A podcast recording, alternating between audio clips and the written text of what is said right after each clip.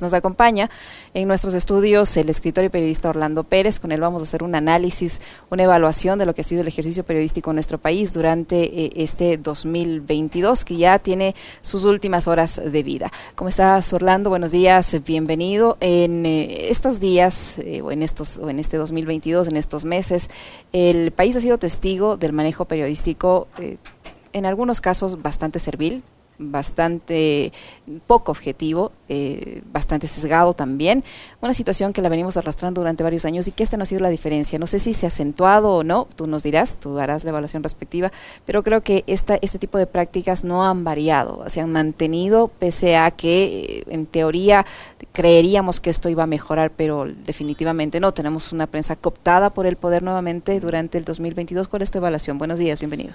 ¿Qué tal, Iseño? Un abrazo, un saludo para todos. Efectivamente, estamos finalizando el año y para hacer el balance de lo que ha ocurrido en la prensa nacional ecuatoriana, sinceramente no hay mucho que decir en cuanto a lo positivo. Me parece que lo negativo pesa contundentemente. Y yo sí quisiera hacer la diferencia entre la prensa eh, real, comprometida, profesional, que se asume como un ejercicio eh, profesional bastante serio y responsable, y aquella otra prensa que siempre nos quiso dar lecciones de moral, de profesionalismo, de ética, que ahora ha mostrado su lado más bajo, su lado más perverso, con periodistas y medios que incluso tachan de idiotas a asambleístas, que insultan a diestra y siniestra en una época del quechuchismo que parece que para ellos es normal. Es decir, como el presidente de la República es el quechuchismo en total, ahora resulta que los pelagatos, los hijos bobos, los de Coavisa, los de Teleamazonas, los de TC, en particular el señor Rafael Cuesta, y digo nombres y apellidos para que quede absolutamente claro que no estamos aquí dando las vueltas, han mostrado su lado más servil, su lado más perverso, su lado más misógino incluso, atacando a periodistas mujeres, atacando a periodistas y además la otra parte que es muy complicada, muy compleja además Liceña es que son parte de un aparato que lo lidera, creo yo, porque no me faltan pruebas, pero tampoco tengo dudas, el señor Villavicencio y el señor Carlos Andrés Ver, es decir, son dos personajes nefastos para la comunicación ecuatoriana que generan incluso acciones desde la judicatura, donde trabajaba hace poquísimo tiempo la sobrina del señor Villavicencio.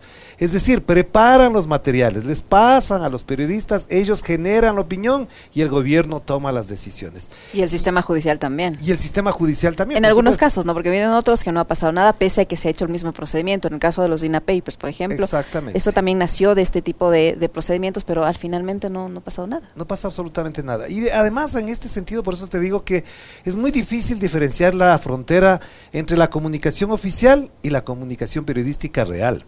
A mí me parece que es lamentable esa frontera porque personajes como el señor Carlos Andrés Vera, que es el periodista oficial, oficioso y servil del presidente Guillermo Lazo Mendoza, va a las entrevistas prácticamente a lavar a su jefecito. Y no nos olvidemos que por confesión del señor Carlos Vera, cuando se quedó sin trabajo, ¿quién le ayudó? ¿Quién le prestaba la casa para que pasara las vacaciones? Es el señor Guillermo Lazo. Así que esas conscupiscencias, esas eh, mafias, porque la palabra mafia es eso, la, la colusión de intereses de unos grupos con otros para determinados fines. Por eso yo no me cansaré de decir que hemos estado viviendo ya una mafia mediática que acompaña al señor Hernán Ulloa, que acompaña a la gente de la Judicatura, que acompaña a la gente de la Corte Nacional de Justicia y que por supuesto también acompañó en su buen momento y nunca le calificó de letrada a la señora eh. Pero ahora, como está otro señor que no les gusta, pero que antes sí les gustaba porque estaba en la oposición, entonces un tal Roberto Aguilar, que se precia de intelectual, acaba con la honra, con el prestigio, con la calidad ética de la gente, y eso es muy lamentable. Te digo, el, balance es muy malo. Y no nos olvidemos que en ese balance, para cerrar nada más esta parte, hay que considerar, por ejemplo, lo que pasa con el diario y comercio, con sus trabajadores, y todo lo que ha significado eso. Y ahora resulta que el problema es de Correa. Entonces se cierra el comercio, que lo dirige el señor Ramiro Rivera, demócrata cristiano, afín al gobierno del señor Guillermo Lazo, y el problema del comercio es un problema, una culpa de Correa. O sea, es un, es un año lamentable, doloroso, fastidioso, cansón a ratos, porque nos toca estar refiriéndonos a estos temas, cuando por otro lado tenemos un ejercicio periodístico duro, difícil, al que no le pone pauta, al que no le ponen mucha plata. Yo venía en un viaje que Y al que le cierran las puertas, además, ¿no? A eso vamos, Al porque te- la otra parte te es impide, esa, te sí. impide, te impide tener los dos lados de la información, que te, que, que te cierra la puerta, que no te permite el acceso a la información. Mira, ayer yo venía de viaje desde la ciudad de Ambato y en algunas emisoras pequeñas hay una publicidad enorme del gobierno. Enorme, sobre la consulta, diciendo que con esto se va a salvar el país, etcétera. Esa, esa publicidad la está controlando el CNE. ¿Es factible que haya publicidad oficial a favor de la consulta en estas épocas navideñas, de fin de año, etcétera, etcétera? Pero no decimos nada, abs- absolutamente nada. Entonces ahí sí no hay autoritarismo, el, el- estado de propaganda que se hablaba antes, no se dice absolutamente nada de eso. Entonces yo sí cre- creo que hay una, unos medios y una- unos periodistas hipócritas de mala fe, muy bien pagados porque hay vínculos. No es que le pagan solamente con publicidad oficial, ¿no? A mí me parece que eso habría que trabajar. De hecho, aquí en esta emisora se han hecho investigaciones al respecto de cómo, por ejemplo, los palagatos han recibido de por terceras vías plata de personajes que ahora fungen de ministros. Y entonces uno dice, ah, no reciben pauta, pero reciben a través de las empresas, de los ministros que ejercen el cargo ahora en el gobierno de Guillermo Lazo. Tú mencionabas hace unos instantes eh, prensa oficial y prensa no oficial. Eh, en este punto, ¿se puede considerar que hay prensa no oficial, excepto casos puntuales de medios alternativos? eh, pero la gran mayoría es prensa oficial. ¿Se puede considerar así? digamos. ¿O oficialista? Oficialista, sí, porque la, la otra parte de la comunicación liceña es muy importante, es la comunicación del gobierno. Aquí estuvo, en este medio, uno- unos días antes de posesionarse como secretario de comunicación, el señor actual secretario de comunicación. Y él habló de lo que tenía que ser la comunicación oficial, de lo que tenía que ser la independencia del gobierno con respecto a los medios de comunicación. Y a mí me pareció una postura sensata. pero Hablaba que- de tolerancia, yo recuerdo de tolerancia, de apertura, Y nada, pues. y no ha El pasado secretario nada. de comunicación ahora no viene a esta emisora. Los ministros no vienen a esta emisora. Se les invita para hablar de temas centrales, medulares, por ejemplo, con lo que está pasando con el petróleo, que es un desastre completo. El campo petrolero, lo que está pasando en el sector petrolero es un desastre. De eso no dicen absolutamente nada. Hay rumores de que el cuñado del señor presidente le habrían quitado la visa. Nadie sale a explicar esas cosas. Y el otro día yo, por ejemplo, puse en el chat de la SECOM, puse yo ahí un pedido de información sobre lo que en su momento ya se conocía, que era el pedido al gobierno ecuatoriano de que se le otorgue a la señora María de los Ángeles Duarte el salvoconducto en el chat de la SECOM. Y salió un periodista que nos odia, que parece que vive del odio y que parece encendido, a responder a nombre de la SECOM. Este señor Andrés, eh, que tenía un programa en Radiovisión, ahora se me olvida el, el nombre a este rato, lo voy a buscar, Andrés algo, ya me, estoy acordando, y salió a responder él. Es decir, en el chat de la SECOM salió a responder este señor. Y lo responde de una manera violenta eh, Andrés, Andrés López, señor Andrés López, salió a responder de una manera violenta contra un periodista como yo que pedía información sobre cuál era la respuesta del gobierno al pedido del gobierno argentino.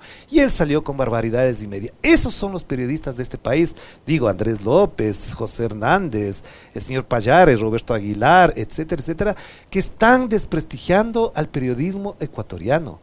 Lo están haciendo a pedazos porque no hacen periodismo, porque insultan, injurian, ofenden y además crean fake news contra Alexis Moncayo, contra Orlando Pérez y contra otros. Se inventan pendejadas y medias, es decir, lo estoy diciendo con absoluta claridad. Y ojalá el señor Andrés Seminario, que nos escuche, cumpla lo que dijo en esta emisora.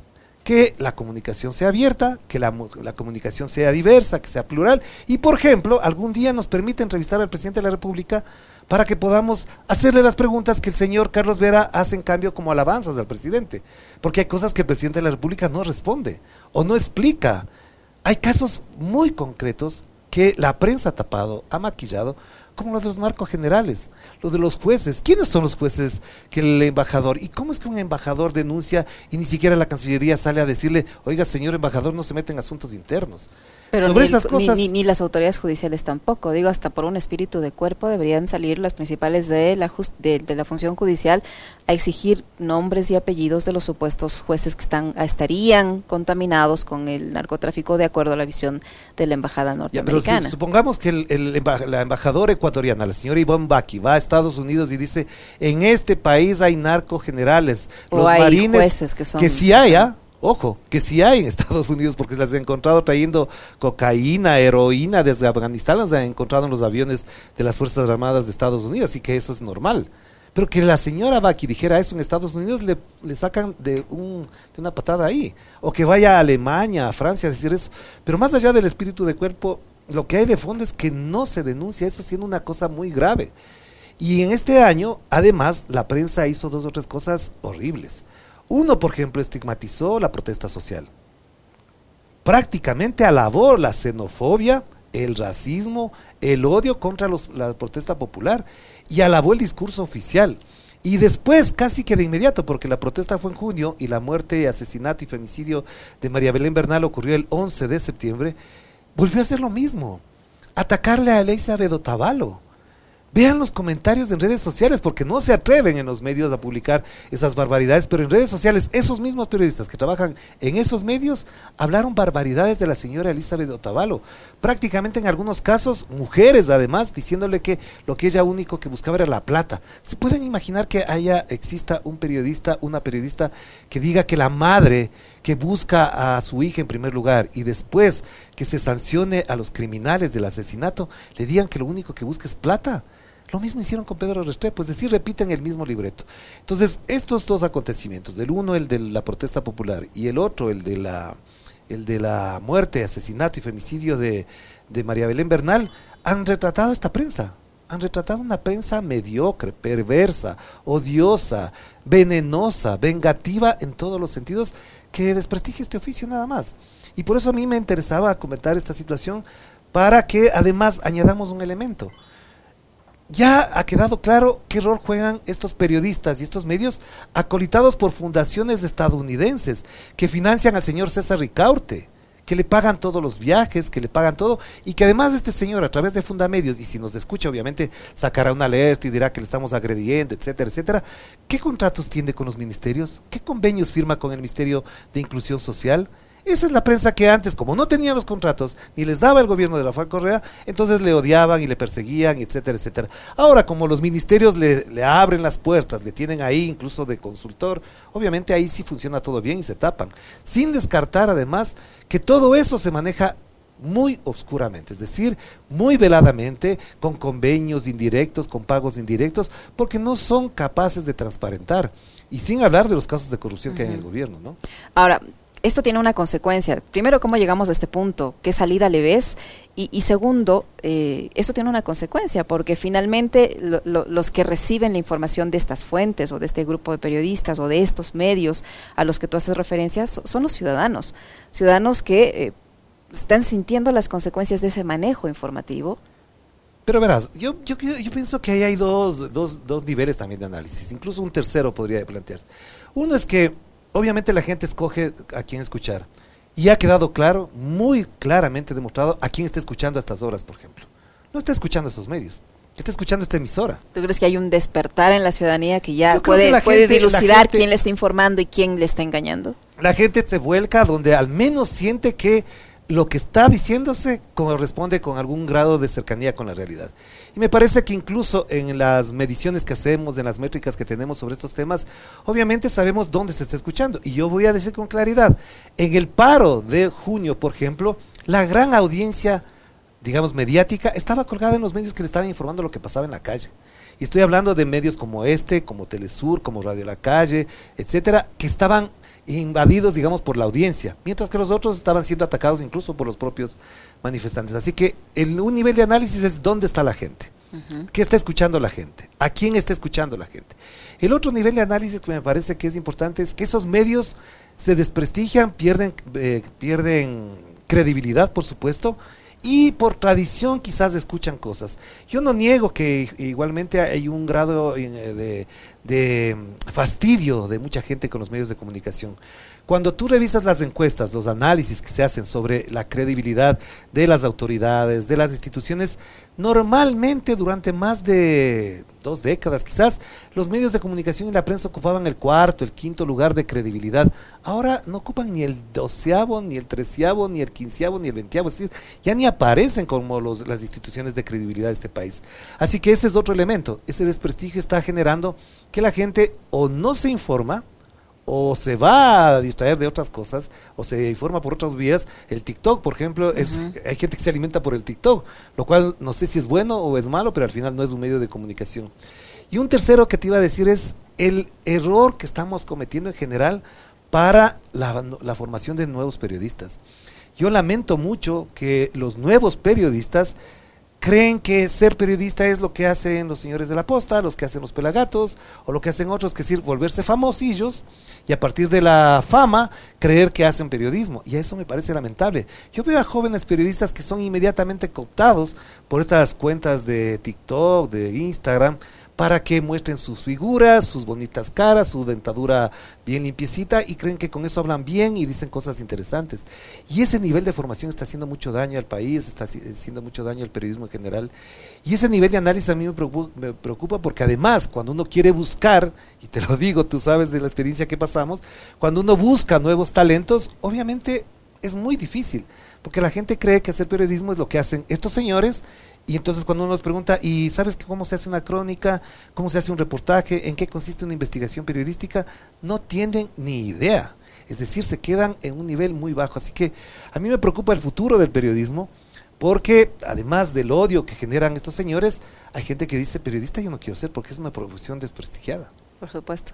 Yo, yo, tú mencionabas hace un momento el tema de la credibilidad y que la gente, bueno, tiene las opciones para escuchar o para leer o para, o para ver de, qué fuente se informa. Y hay gente que no tiene otra alternativa que ver la televisión nacional porque no tiene forma de financiarse otro tipo de, de, servicio, ¿no? Pero, pero pese a que los que los escuchan o los ven o los leen, eh, no les creen. Y te digo esto, te cuento una anécdota, porque eh, en uno de, todos estos controles que he estado eh, realizando en estos días, estaba un señor esperando su turno y le pide a, a la persona que atendía que por favor le preste aunque sea, dijo textualmente, présteme aunque sea un comercio, ¿no? Un señor muy humilde. Ajá, le decía, présteme un comercio, como se le denomina aquí a todo tipo de periódico, un comercio, dice, por lo menos para leer las mentiras mientras espero mi turno. O sea, no estoy diciendo nada en contra del comercio como medio, pero señor, si el comercio un diario, présteme el diario en todo caso, por lo menos para leer las mentiras. Yo yo me sonreí en ese momento porque claro, el señor no sabía que yo, yo soy periodista pero ese es el nivel de credibilidad que ahora tienen los medios.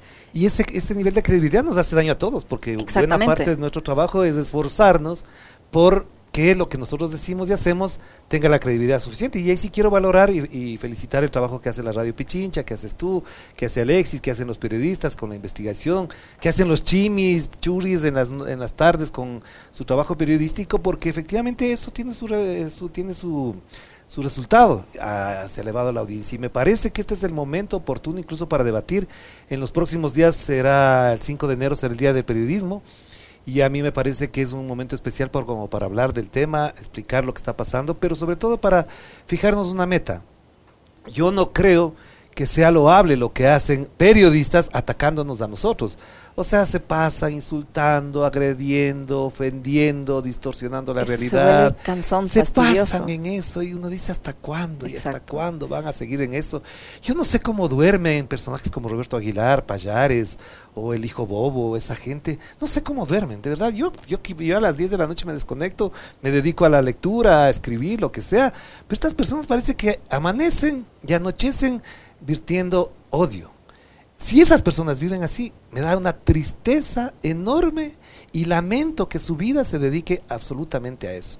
Yo creo que, por ejemplo, lo que hacen equipos aquí, las Warmis, etcétera, ustedes mismos en general, es incluso cada día estar pensando de qué manera atendemos a la ciudadanía, de qué manera nos sintonizamos con la ciudadanía. Eso, por ejemplo, me parece valeroso. Pero yo creo que en la práctica también hay que considerar otro elemento, ¿no? Hasta dónde efectivamente la prensa comercial en general tiene futuro en función de que la, la, la pérdida, lo que tú mencionas, por ejemplo, de credibilidad también corresponde a lo que está pasando en el comercio. Es decir, no han publicado. Yo no sé si salió este 28 de diciembre el diario Últimas Noticias con su tradicional testamento, etcétera, y las inocentadas en general. Pero, por ejemplo, cosas como esas tenían que existir con independencia, con profesionalismo, tenían que existir para plantearse nuevos retos y desafíos en función del oficio, y no de lo que el señor Lazo o del señor Ramiro Rivera, o de lo que hace la SECOM en este momento, de lo que dicen otros, otros que ni siquiera, como el señor Andrés López, que me da esta pena, el pobre hace de oficioso ahí, tienen que estar hablando por a, nombre del gobierno. Ayer, ayer la señora Marta Palacios, que fue muchos años eh, relacionadora pública de la Casa de la Cultura, en un chat que hay de cultura, pusimos la canción de Hugo Hidrobo y dice, eso no es cultura, ¿por qué ponen ese tipo de cosas? Y uno dice, ¿qué les pasó a toda esta gente? O sea, una canción no es cultura. Porque claro, atacaba, entre comillas, al señor Guillermo Lazo, que debe ser su líder, porque votó ella, supongo yo.